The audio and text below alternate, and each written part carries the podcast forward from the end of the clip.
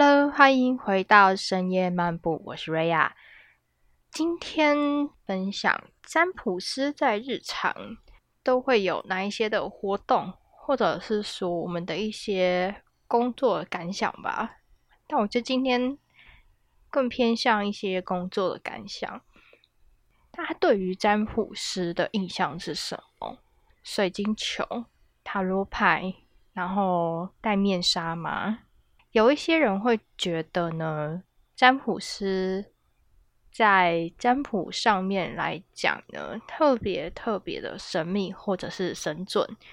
其实有的时候呢，作为一个占卜师来讲，在面对某一些问题上来说，其实我们没有特别的希望它会神准。占卜这个东西是这样子的，它就很像。你在玩的游戏的支线，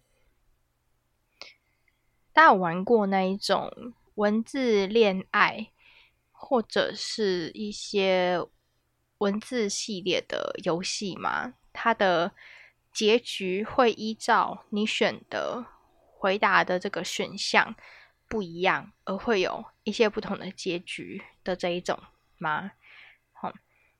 占卜其实就有点像是这样，只是说，当我们在正常在做占卜的时候呢，我个人的习惯是，我会帮你看其他支线，你走了会有什么样子的结果。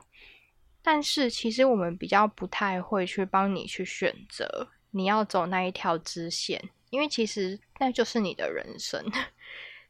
那其实也算是我个人的一个工作习惯啦。在这件事情上来说呢，其实我现在也是有在经营自己的 YouTube 频道，我相信应该有在追踪的，应该都知道。那这个 YouTube 频道呢，主要会释放有关于大众占卜的这些东西。我想有一些人可能平常有习惯在看大众占卜哦，其实我也蛮常看大众占卜的。我喜欢看某一些老师的大众占卜。大众占卜这个东西呢，其实你知道它就是一个一对多的一个能量点，所以你其实可以看到很多不同不同的讯息。那因为不可能每一个人的生命轨迹都长得一模一样嘛。所以，通常我们都会有一些警语，就写说，你只需要去汲取跟你有相关的讯息就好了。哦，这个没有在跟大家开玩笑哦，你只要去听取跟你的现实有符合的这个讯息，这样就好了。那当然，更简单一点来说呢，我自己在看大众占卜的习惯是，我就把它当做是一个参考。去听整套这个老师他的解释，他的讯息的部分，来去看我自己在这个，譬如说，假设月份占卜好了，在这个月份，我的行动可以怎么样做一些调整？嗯，也不是说大家不要去不做大众占卜，因为毕竟大众占卜它是一个一对多的讯息，所以。他没有办法百分之百的去贴合你的情况。如果大家真的很想要知道自己的，譬如说月运势，或者是在某一些方面的一些事情的话，拜托这个钱不要省，你就是去找老师去帮你算。那我相信很多在做大众占卜的老师，他们自己都有在接个人占卜。那这个个人占卜呢？它就会更适合你。如果你想要知道比较详细一点讯息的话，我觉得今天为什么要聊这个呢？其实还有一个原因，是因为我最近有的时候呢，就会遇到那一种对于占卜依赖度非常高的个案。但其实跟我很熟的朋友都知道，我其实不是很喜欢个案非常的依赖占卜师的占卜这件事情。占卜的功能应该是说，当你对于你的未来有一点迷茫的时候，我们可以去帮你看，去帮你解析你在某一些特定的未来的一些情况，那你可以自己去选择你想要面对什么样子的未来。好，你希望自己未来要长什么样子？像我有的时候遇到那一种特别依赖占卜，就是你知道，连他要不要吃什么，他都要来问的，或者是说要不要买三 C 产品这种的，都要跑来问的这一种。我其实是会有点困扰，因为我觉得要与不要，这其实是一个很简单的一个问题。当你开始有点犹豫的时候，那就表示你的内在是在告诉你，你要好好的去思考这个东西，它到底是你需要的还是你不需要的。我其实有时候也会跟我的学生讨论一件事情，就是当你在对于这个东西它有一点疑问的时候，你其实是要。停下来，深呼吸，问问你自己的内心：你真的想要做这个吗？它其实它会有一点难，因为在我们日常的一些练习里面呢，你会需要去分辨一个叫做你自己个人的意识，好，还有一个就是你的潜意识，以及来自于高我方面的讯息。这三样东西其实是很不一样的。你自己个人的表意识，我相信大家都很清楚嘛。譬如说，你今天不想吃这个东西，你的你的反应就是哦，我不想吃啊，这是我不喜欢的东西。OK 啊，这个这个很清楚嘛。你的潜意识呢，通常有时候它也会涉及到所谓你的小我这件事情。哦，潜意识这东西是我们现在大家很难去做探索的一块。哦，因为人实际上有在使用的脑的部分，差不多。不到一层哦，那大部分的情况之下，你没有在使用这个潜意识的部分，大概是九成。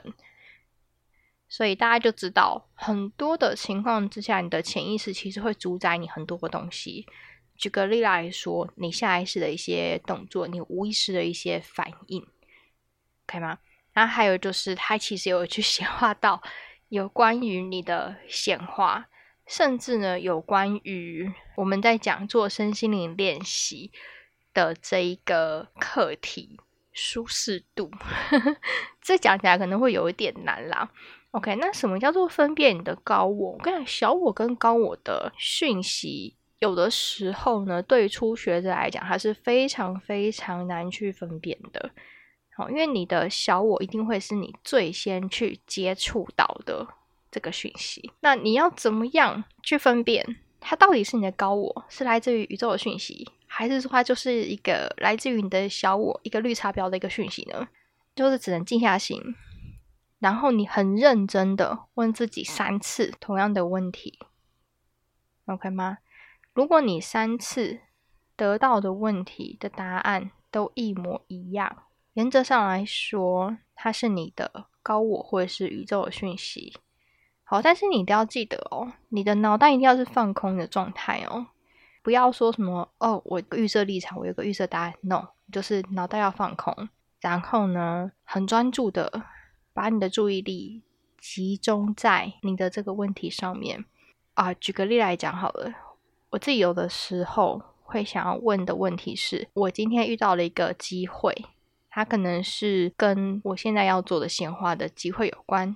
好，那我就会静下心来，我就要问：这个机会是给我的吗？然后去感觉那一个答案不是从你的脑袋里面出来的，是从你的心轮、你的可能再往下一点的太阳神经丛的这个部分。好，它这个答案绝对不会是从你的脑袋里面出来的哦。好，你再去问你的内心的那个震动。如果你问了三次，他的答案都是一个 yes。好，我举个例来说，一定有人就会觉得说，哦，没有，他就每次都是 yes 啊。可是呢，你就问哦，这个机会是给我的吗？是吗？然后，如果你的内在给你的答案是是，就你不会有感觉一种很奇怪的异样感。哦，你对这个答案你是有很强烈的认同感的。这个部分呢，它基本上它就不会是你的小我，好，但这有个很大的前提，就是你一定要让自己的心完全静下来，让你的大脑完全的放空哦，好，一定要做到这件事情，好，你才有办法去分辨这个讯息的部分。啊，其实有点扯远了啦。OK，今天有时候呢，想要跟大家聊的一个东西，就是为什么大家要来做占卜？其实你知道，有时候作为一个占卜师，会蛮疑惑的，就是我自己的个案的类型，大部分来讲呢，他们真的觉得这个问题很让他们困扰的这一种人，在我这边来讲是特别特别少的。我觉得蛮多都是那一种。其实他知道他应该要选什么，可是呢，他的意思就是要让他觉得说，我不想要选择这一个，我想要听老师来赞同我想要选择这个东西，你懂吗？就是他想要的是 A 答案，但是实际上他很清楚知道他是能够用 B 答案来我这边的时候，你知道占卜这东西是他真的没有办法骗人。即使有的时候我们觉得你不适合做这件事情，但是牌开出来就是你一定要做这件事情，你懂吗？有时候连我自己都会觉得，哈，可是我是实在很不想建议你做这件事情。但是作为一个占卜师，我们的职业道德还是有的。好，牌给我们什么样子的答案，我们就是要如实的告知。所以呢，有的时候遇到遇到那种，他就一定要听你给他 A 答案的人。你真的没有办法，你就等他说。可是牌就是开这样啊，然后有一些脾气很好，他可能就会之后就再也不会出现再来找你了。有一些他可能就当下说：“你这个骗子，你这个神棍。”好了，我没有遇到当面骂我的人啦，就是事后骂的有啦。我就觉得说我最爱骗钱这样子，但我真的没有，好不好？后来这种个案状况就会比较少。主要还是因为，如果你的能量调高了呢，你就比较少会遇到这种振动频率比较低的个案。我有遇过也很有趣的，就他们是想要来确认他们自己的想法是不是对的哦。这个跟刚刚那个不一样哦。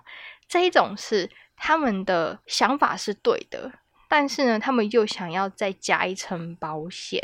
好，这一种的，其实有时候我也会很直接跟个案讲。他一坐下，我就会有点疑惑，我就会说：“嗯，你看起来不像出来占卜的人。”然后他就说：“哦，没有，我其实有些事情想要确定。”我说：“哦，好哦。”通常有这种对话的，翻出来的那个答案呐，都会跟他想的是一样的东西。然后甚至有时候我在翻有关于个案状况的底牌的时候，一打开，然后我就跟他说：“你其实你就是很清楚自己知道这个答案会是什么。”然后你知道，就一这话要一讲出来，他就会笑，然后我也跟着笑，因为我们都觉得说，干嘛要浪费这个钱，你知道？所以我有时候我也会跟我自己的个案说，其实有时候你真的这个钱真的就省下来，我就不要 浪费这个钱。你要相信你自己的直觉，好，你就是要相信你自己，因为通常像这一类型的个案呢，他们都是属于工作上非常成功的人。好，或者是他们在他们自己各自领域都做的非常好的人，所以我其实要蛮蛮想说的，就是占卜这个东西呢，我觉得是大家有疑问可以来做占卜，但是不要太过于依赖占卜这东西，它就是有一个时效性。那甚至如果你转念了的话，你的结果会完全不一样。哦，所以我其实有时候会讲说，我觉得占卜这东西，我们反而会希望说，在某些特定的情况之下呢，这个结果不要是准的。好，如果是准的的话，那就表示你在得到这个讯息之后，你依旧没有做任何的努力去扭转这个结果。啊，大家要知道，占卜的结果是可以扭转的哦。它跟我们在讲那种什么紫微斗数啊。占星命盘这一种讲命的东西是不一样的。好，因为占卜讲的东西叫做运，运呢，你的人为操作比较多；命叫做你应该要走这样子的状况。可是同样是命，我们还是有办法可以去改一下。哦，那这个改一下呢，以占星的角度来说，叫做我们换了其他的关键字。啊，这个例子常举，好，这个应该大家都很清楚。譬如说，我们讲血光之灾嘛，对不对？假设你的命里面在这段期间呢有个血光之灾，那以我们占卜师的角度来说呢，有时候会建议你可能就去捐个血，或者是说，如果你最近又要去做什么手术之类的，那你可以就去排一个小手术，去开个刀，比如说医美刀也可以，好不好？很简单，什么割双眼皮这种不会出事的这一种，然后就去就去做这个类型的，那你基本上就可以避掉这个灾难。好，那这个是一个，这是一个很简单的解法啦。那只是说，有的时候我们还是会建议，如果你希望自己要得到好的结果，那你的想法一定要是一个正面的想法，你一定要让自己保持在一个比较正向的这个想法上面，而不是觉得说，嗯，你做不到，你没有办法。其实人很好玩，人是一种有无限潜力的一种生物。动物也是啊，我们大家都可以知道啊，有一些东西我们会以为这样子的生物它办不到，可是你要想哦，人类之所以会是人类，我们是不是也是从单细胞生物一路的进化到现在，对不对？这个本身它就是一个很不可思议的东西。那甚至说人类的胎生这样子的一个方式呢，它也是一种。奇迹，它在很多自然界还是办不到的。好，所以这件事情上来讲，我觉得你不要觉得自己的人生就只有这样。OK，只要你不服输，只要你很清楚知道自己要什么样子的目标，只要你不要放弃你自己，你往很正向的方面去思考、去面对，一切都会变得很好。好不好？甚至呢，每一次我们在遇到很多挑战的时候，你也不要觉得说好像你都遇到了一些不好的事情。有的时候呢，你遇到这些不好的事情，它其实都会成为你的养分，帮助你变成更好的人。啊，它其实也是来自于这个世界、宇宙的一个祝福。我觉得有些人可能不能理解我在讲些什么东西，哈。但是呢，我觉得很多情况啦。为什么我们要讲活在当下？当你活在当下的时候，你不会去瞻前顾后的，你的专注力会完全在现在这个当下。你应该要做些什么事情？你现在这个当下，你的真实想法，或者是你可以接到更高来自于高龄宇宙方面的讯息。我们呐，其实所有的生命，其实我们都是来自于同一个地方。OK，我觉得这个应该大家都听过嘛，这个理论。好，我们都是来自于同样的地方，所以事实上呢，我们也会常常，这也是为什么我们都会讲有所谓东西叫他心通。哦，他心通也是来自于这个原因。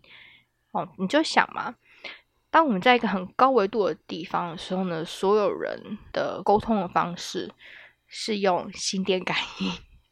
OK，要能够心电感应呢，表示我们所有人的思想，我们所有人的脑电波是维持在同一频率的哦。那你知道把它做心电感应哦，OK 吗？那也会有很多人都会觉得说啊，为什么有些人可以跟动物沟通，有些人不行？其实不是我们不行，所有人都可以跟动物沟通，也就是所有人经过特定的意识的训练，特定的身心灵训练。都可以成为宠物沟通师。下一次如果你们有想要听宠物沟通师，留言给我，我专门找一集跟大家聊聊宠物沟通师。那我们今天这一集真普师的日常碎碎念的第一集吧，希望它还会有后面的啦。对，那我们今天就先到这边喽。OK，那我们就大家就拜拜喽。